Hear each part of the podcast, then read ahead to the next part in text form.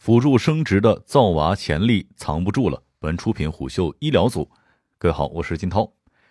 从巅峰到回落，辅助生殖市场经历了一次震荡。五月三十一号，三胎政策全面放开的政策一出，相关概念股的股价随即进入了狂欢模式。其中，民营辅助生殖龙头锦新生殖曾经一度飙升百分之二十到二十三点五元每股，而截至六月八号收盘，其股价回落至十九点一元每股。基本和政策前的股价持平。过去，辅助生殖技术更多是用于帮助不育夫妇生育第一胎，比如试管婴儿。随着二零一六年全面放开二胎政策之后，辅助生殖技术也等到了新的需求人群，想要第二个孩子但因为身体原因难以自然孕育的夫妻。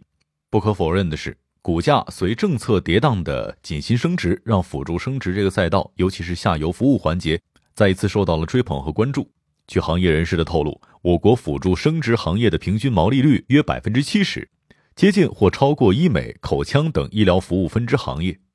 易凯资本副总裁盖瑞杰透露，下游服务端是整个辅助生殖产业链营收的主力军，服务端的占比大概能达到百分之六十，高毛利、市场空间广阔是巨大的诱惑。实际上，已经有不少的企业加速布局辅助生殖机构，比如麦迪科技、通策医疗、奥阳健康等。但一个残酷的事实是，公立医院的辅助生殖中心是行业大象，几乎占比百分之九十左右。作为小部分市场化的力量，以锦新生殖为代表的辅生机构如何争得机会与大象共舞呢？有研究测算过，如果在实施三孩生育政策的条件之下，“十四五”时期我国出生人口预计年均多增加二十到三十万。但盖瑞杰比较乐观地认为，如果按照二胎出生占比的发展趋势，三胎会在短期一到两年内迎来增长的小高峰。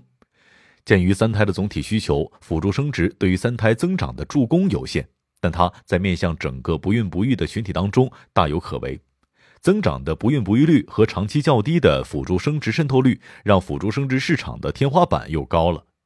今年五月，北京大学第三医院乔杰院长曾经表示，根据最新监测数据和调查结果，我国孕产妇中的高龄妊娠比例已经上升至百分之十七左右，不孕率从二零一零年的百分之十五上升至百分之十八左右。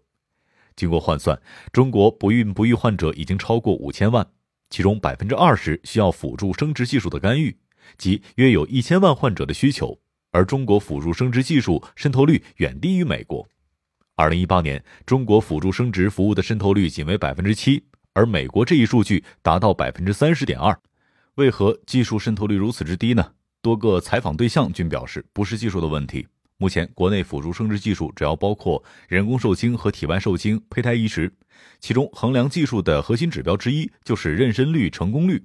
它按照每次胚胎移植之后的妊娠数来计算，即临床妊娠次数除以胚胎移植次数乘以百分之百。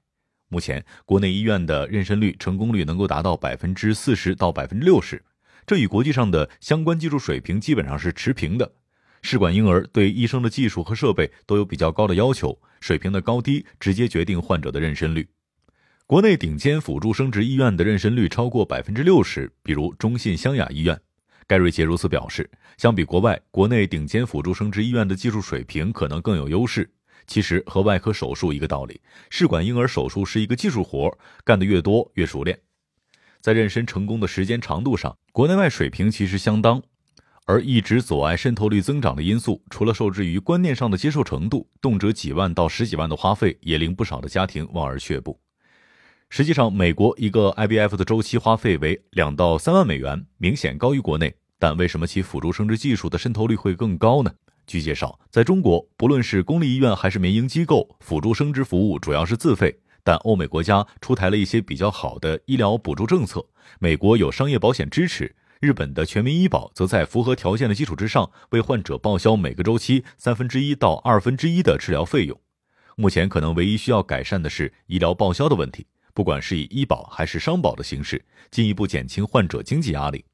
如果这方面得到改善，渗透率低的问题可能会得到缓解。鉴于近年来未婚年龄后移以及老龄化的趋势，我国未来的人口结构与日本更为接近。国泰君安在研报中指出，尽管日本新生人口逐渐下降，但辅助生殖市场的复合年增长率保持在百分之十以上。对标日本，我国辅助生殖市场还有三到五倍的生长空间。综合多方面的数据，预估我国辅助生殖市场有超过千亿元的拓展空间。事实上，要想开展辅助生殖医疗服务，首先对于医院来说得拿到入场券，也就是辅助生殖牌照。自二零零七年开始，辅助生殖技术行政审批权下放至省级卫生健康行政部门。截至二零二零年十二月三十一号，我国经批准开展辅助生殖技术的医疗机构五百三十六家，其中百分之九十集中在公立医院，民营医院仅占百分之十左右。实际上，辅助生殖牌照正是该行业门槛高的核心所在。首先，其获批条件可以说非常的苛刻，对于医院的登记，医生的水平要求比较高。其申请设立机构必须要满足：首先，必须是国家批准的三级医院；第二，生殖医学中心的实验室负责人和临床负责人有高级职称；第三，机构设立之后，试管婴儿周期数、妊娠率必须达到一定的标准，而且每两年校验一次，不通过即被暂停资质。如此难的申请条件，如果非要明码标价来衡量这种牌照的价值的话，盖瑞杰表示，某一线城市买这样一个牌照可能得花四到五亿元。其次，近几年的牌照数量放量有限，未来的获批空间不容乐观。综合近三年的数据，同比新增牌照数量稳定在二十个左右，而专家资源和技术能力是医疗服务的核心竞争力，头部聚集效应在辅助生殖领域也不例外。但同时，辅助生殖的行业集中度并不高。